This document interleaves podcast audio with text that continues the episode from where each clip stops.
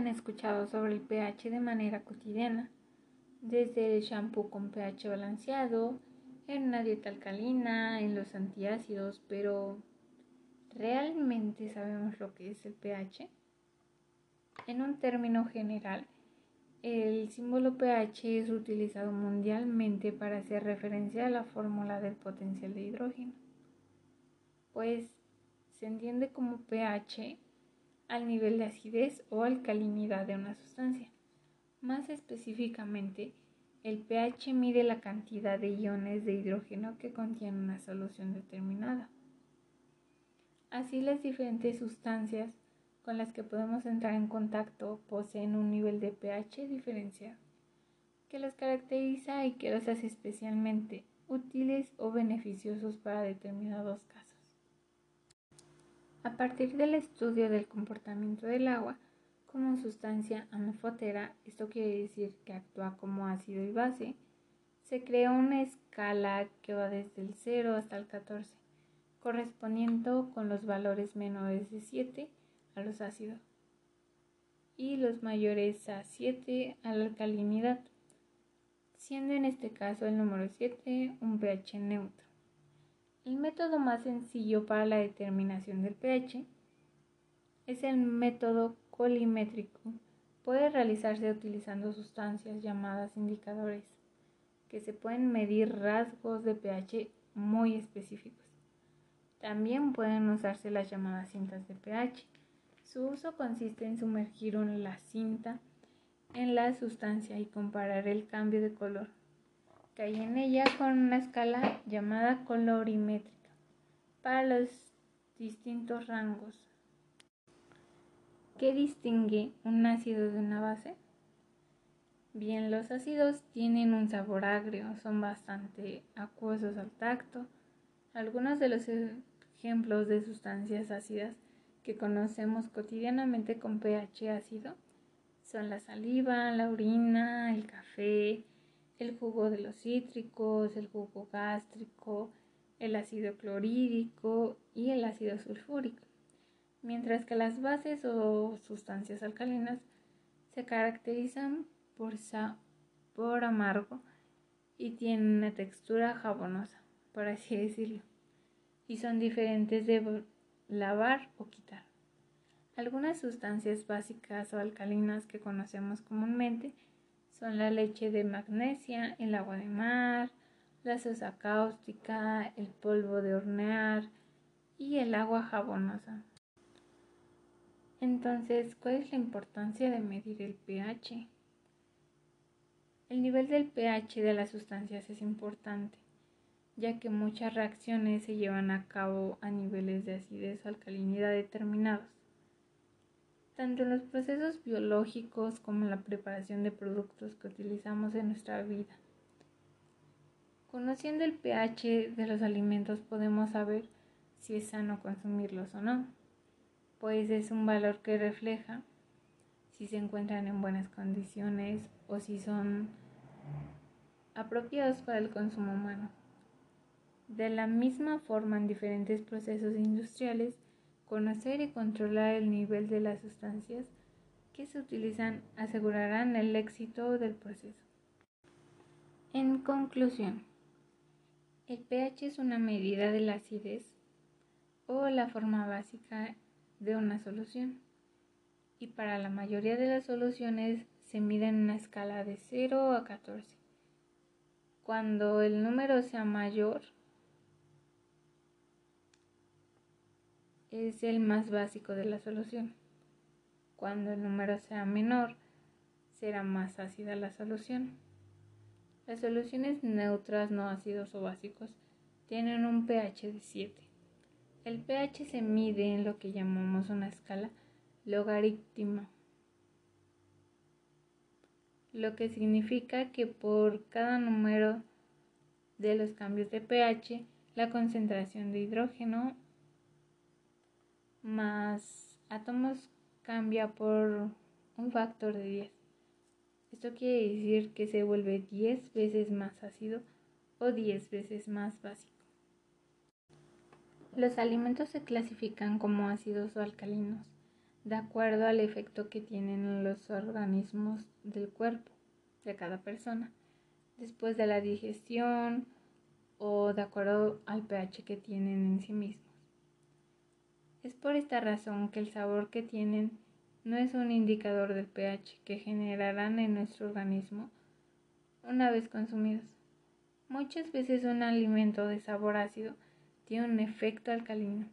Por ejemplo, las frutas cítricas, el limón es alcalino, porque los minerales que deja en el cuerpo después de la digestión ayudan a eliminar iones de hidrógeno y disminuir la acidez del cuerpo. El metabolismo personal también juega un rol muy determinante en este sentido. Por ejemplo, ciertas frutas que tienen ácidos orgánicos, como el tomate, y los cítricos, a pesar que normalmente crean un efecto alcalino, en algunas personas pueden dejar residuos ácidos. Esto sucede sobre todo cuando las personas tienen acidez en el estómago o cuando tienen un mal funcionamiento de la tiroides. Con esto concluyo el tema sobre el pH. Muchas gracias. Seguramente han escuchado sobre el pH de manera cotidiana, desde el shampoo con pH balanceado, en una dieta alcalina, en los antiácidos, pero ¿realmente sabemos lo que es el pH? En un término general, el símbolo pH es utilizado mundialmente para hacer referencia a la fórmula del potencial de hidrógeno, pues se entiende como pH al nivel de acidez o alcalinidad de una sustancia. Más específicamente, el pH mide la cantidad de iones de hidrógeno que contiene una solución determinada. Así las diferentes sustancias con las que podemos entrar en contacto poseen un nivel de pH diferenciado, que los caracteriza y que los hace especialmente útiles o beneficiosos para determinados casos. A partir del estudio del comportamiento del agua como sustancia amefotera, esto quiere decir que actúa como ácido y base, se creó una escala que va desde el 0 hasta el 14, correspondiendo con los valores menores de 7 a los ácidos y los mayores a 7 a la alcalinidad, siendo en este caso el número 7 un pH neutro. El método más sencillo para la determinación del pH es el método colimétrico.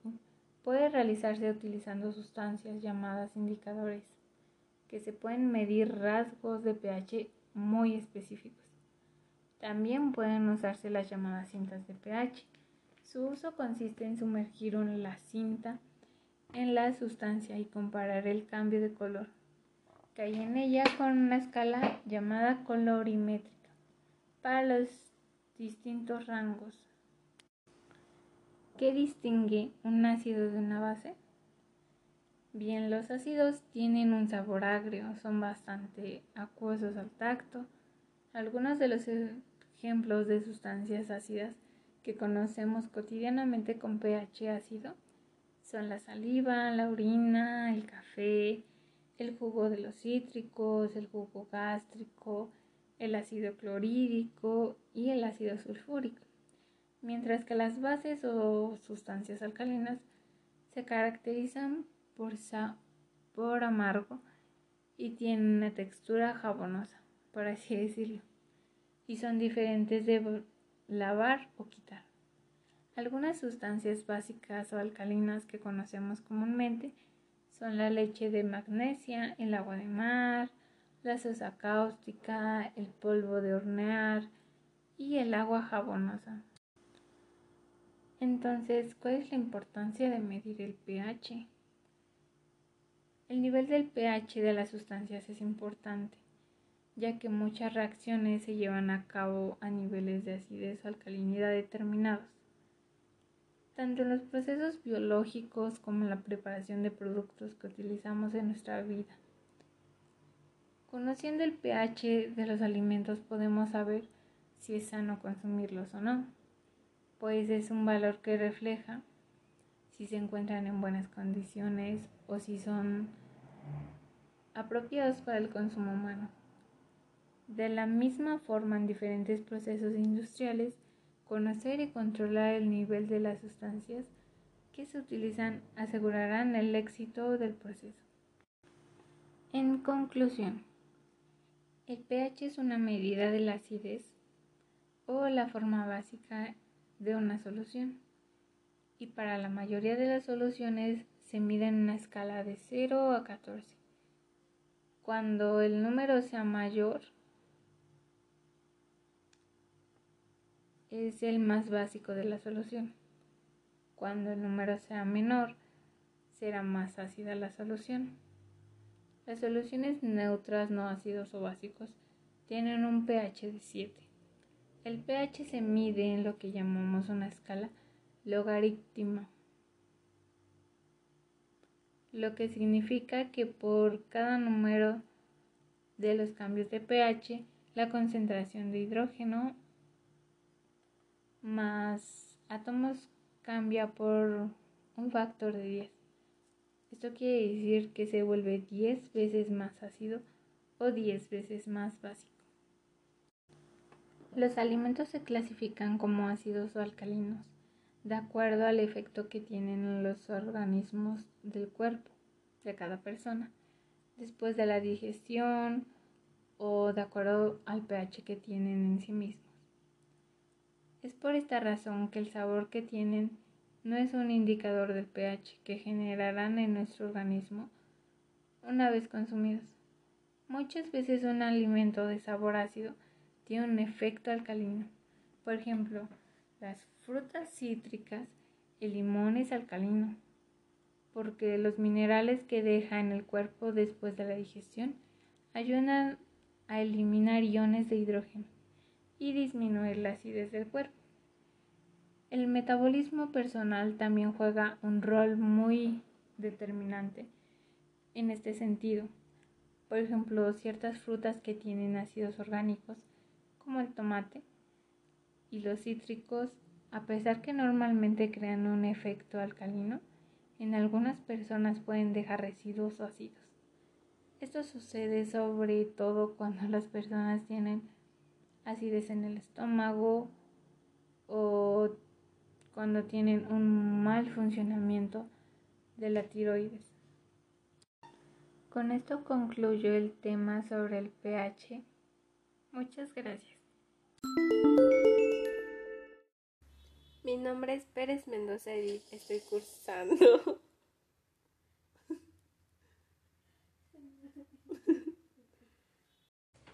Buenas tardes, mi nombre es Pérez Mendoza Edith. Estoy cursando el segundo semestre en el taller de autotrónica en el grupo 201. El tema de hoy se titula Hidrocarburos, importancia actual y futura. Comencemos. Los hidrocarburos son compuestos orgánicos que contienen carbono e hidrógeno, presentándose en la naturaleza como gases, líquidos, grasas y a veces sólidos. El petróleo crudo en cualquiera de sus formas y el gas natural son una combinación de diferentes hidrocarburos. Se dividen en dos clases, los hidrocarburos alifáticos y aromáticos. Los hidrocarburos aromáticos son compuestos orgánicos cíclicos caracterizados por tener un núcleo en común, conocido como benceno. Puede ser de dos clases. El monociclo son aquellos en los que se sustituye una molécula de hidrógeno del anillo de benceno por cadenas laterales, es decir, por residuos hidrocarbonados. El policiclo son los que contienen de dos o más núcleos de benceno. A continuación hablaremos sobre los hidrocarburos alifáticos. Estos están constituidos esencialmente por hidrógeno y carbono y no tienen carácter aromático. Sus cadenas son abiertas y pueden ser tanto lineales como ramificadas son hidrocarburos alifáticos, que se subdividen en hidrocarburos saturados o alcanos. Son aquellos cuyos enlaces de carbono son simples. Los alcanos contienen enlaces simples de carbono-carbono. Hidrocarburos no saturados son aquellos que contienen enlaces dobles o triples de carbono-carbono. Forman parte de este grupo. alquenos con enlaces dobles de carbono-carbono, alquinos o acetilenos con enlaces triples de carbono-carbono. ¿De dónde provienen los hidrocarburos? Los hidrocarburos suelen encontrarse en yacimientos o depósitos a nivel del subsuelo, ya sea en la plataforma terrestre o en la plataforma marina.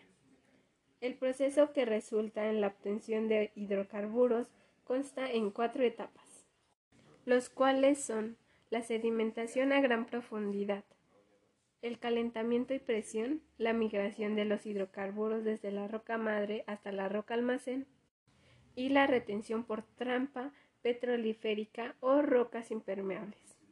Los hidrocarburos en la actualidad son fundamentales para el mantenimiento de la economía. Esta dependencia se ha desarrollado a lo largo del siglo XX y se mantiene totalmente vigente en el siglo XXI. Es de esperarse que con el paso del tiempo se comiencen a implementar nuevas formas de producción de energía. Uso e importancia de los hidrocarburos. De los hidrocarburos se forman otras sustancias importantes, sin las cuales la vida moderna e industrial, como la conocemos, no sería posible.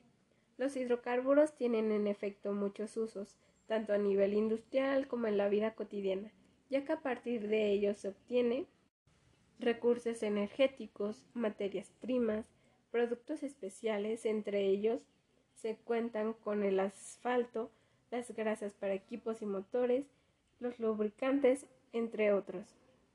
El lado negativo del uso de los hidrocarburos, sin lugar a dudas, es la contaminación que los mismos pueden llegar a generar. Esta contaminación se experimenta especialmente en el dióxido de carbono que se expulsa a la atmósfera. También en este sentido puede hacerse referencia a los problemas que generan en el vertido de los mismos en ríos y océanos de modo accidental situación que afecta significativamente a la vida animal y vegetal. No obstante, estos efectos negativos son más que aceptables si por la contrapartida observamos los efectos positivos, efectos que han posibilitado un gran desarrollo en la economía y de las sociedades occidentales, desarrollo que todavía continúa. En los próximos años, la oferta de petróleo alcanzará difícilmente la demanda, debido a que las reservas están concentradas en gran parte en países inestables políticamente, que podrían no realizar las enormes inversiones requeridas para su puesta en producción. Si el petróleo representa hoy un problema, esperemos a que pasen 20 años y será una pesadilla. Frase de Jeremy Rifkin. Hasta aquí se concluye el tema.